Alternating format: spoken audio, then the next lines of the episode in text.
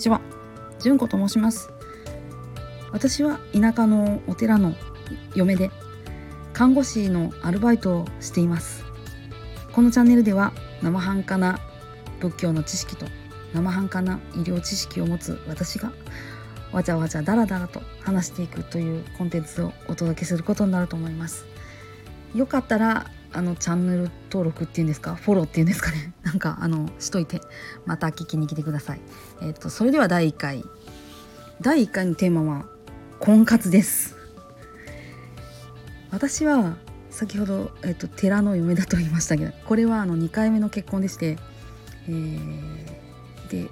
結婚は2回ということは婚活もまあ2回してるっていうことになります。どちらの婚活も半年で終わっております。えー、その時に私がどういうふうに攻略したかっていう話をすると、えー、面白がってくださる方がいらっしゃいましたのでそれをちょっと言語化してこちらに残しておこうと思います。まず結婚はどんな人でもできるかもしれないぐらいのものだと私は思っていますなぜなら、えー、私たちが今ねここにいるっていうことは私たちの前に結婚して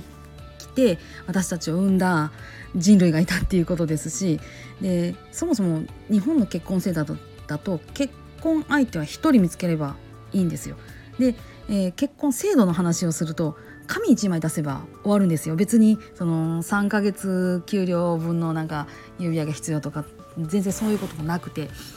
本当に紙1枚出してたった1人とやればいい契約みたいなもんだと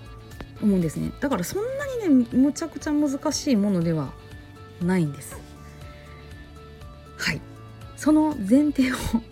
置いたところでちょっと私がやった方法で言語化できているところっていうのをちょっとお話ししようと思います。まずえっ、ー、と私結婚をしようっていうふうに決めたんですね。えっと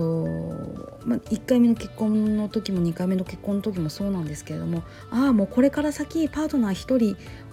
一生のパートナーが欲しいなっていうふうに思ったんです。特にそのこう、えっと、2回目の結婚の時はもう私が一生付き合ってもらえる人っていうのを探したいなっていうふうに思ったんです。でその時私がしたことっていうのは自分のスペックの棚卸しでした。えーと、当時私は30代後半で子供が2人おりまして仕事をしている。えー、そんな感じでした。仕事は週4回でしたけれども日勤帯きちんと出ているつもりでした。まあちょっとあのー、その前にブランクがあったので本当に育てていただいたところだったんですけども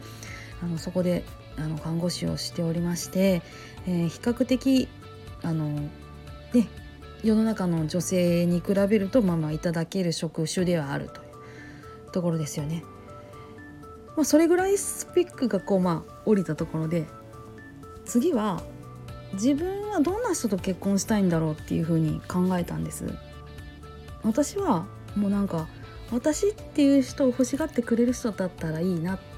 で私があこの人がいいなって思える人だったらいいっていうふうにもうそれぐらいの緩さできました。もう練習がいくらとか職業がいくら何だとかその子供がいるのいないのとか初婚だどうだとかその辺とかもあの全く外した状態でもうあの直感で選ぼうとそこで私は決めました。でそれでその人がどこにいるんだろうって思いながらそこから2回目なんですけど2回目の結婚に関してはお見合いをガンガンやりました。えー、実際、えー、っと10人か11人に、えー、1ヶ月ぐらいで会ってその中の最後から2人目が今の夫です。これを話すとなんで早いんだっていうふうに言われるんですけれどもあのその時にやったことっていうのは本当にその自分がどういうもので相手がどんな人でっていうのをまず徹底的に言語化してでそれを脇に置いお見合いにね出かけていったんです。お見合いの席では私が心がけたのはあのその人といい時間を過ごそうと思って。それだけでした。だってね目の前の人が自分の一生のパートナーになるかもしれないんですよ。でその人になんか塩対応してたらその人のご縁なくなっちゃうじゃないですか。私そう思ったんですよ。だからあのー、会おうっていう風にねなる前でちょっとこの人違うかなっていう風にね思ったりとかしてもでも会ったその会ってる場ではその人と一緒にいる時間っていうのを楽しもうってすごく思ったんです。であのー、今の夫からはね もうもう激プッシュを受けてありがたくあの私も、ね、ありがたくこう成婚と愛になったわけですけどねその自分が、あのー、この人といい時間を過ごそうっていうふうに頑張ったところっていうのを一番受け取ってくれたのが今の夫なんです。あのー、そういうなんか自分がね差し出したものっていうのを気持ちよく受け取ってくれるっていうところがいいなっていうふうにね思ったんですね。私その本当に最初のお見合いの場ではどの方ともそのスペックの話だとかどこに住むだとかあの子供何人いるのだとかそういう話はね一切しなくて本当に相性を見るっていうかその人といい時間を過ごすただ一つそれだけに、えーと、力を使ったっていう感じがするんですよね。ででまあね相性はそこでねある程度こうねなんでだからなんせお見合い私今の夫の後にももう一人してるわけですからそこであの即断はしてないわけなんですよ。でで10人か11人かした中で一番最後から2番目の夫と、まあ、結婚したわけなんですけどもそこでねやっぱり考えたのは自分が求める全てを満たす人はいないんだっていうこと。で相手が求める全てを満たせる自分じゃないんだっていうことなんです。人間ってなんやかんや言うて完璧じゃない生き物なんですよ。あのー、成長していく死ぬまで成長し続ける死ぬまで学習し続けることができるっていうのが人間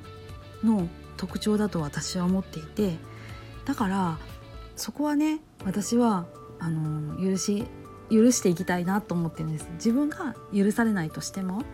自分が許せる人だったらいいなっていうふうに思ったっていうのはすごくありました。やっぱり結婚って完全な人間同士がするものなのでそれは自分が完璧じゃない。相手が完璧じゃない。でも一緒にいようよって。一緒に生活をしていこうっていうそういうものだと思うんです。だからね婚活って自分のねお父さんとお母さんがめちゃくちゃ喧嘩してたとかめちゃくちゃ仲悪かったとかめちゃくちゃ逆にねめちゃくちゃあの仲が良かったとかでいろいろそういうとこで結婚ってはこういうものだっていうね思い込みはきっと誰にもあると思うんですけれども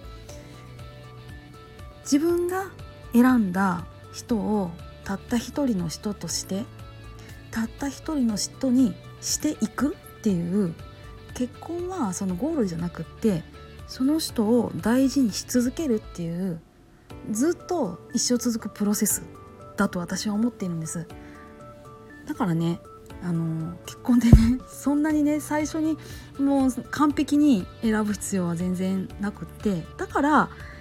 どんな人にでもできることなのかもしれないっていうふうに思っているんです。取り留めなくなりましたがこんな話があの参考になれば嬉しいなと思って発信しました。また次の時は違う話題であのお耳に入りたいと思います。今日はありがとうございました。じゅんこでした。それでは。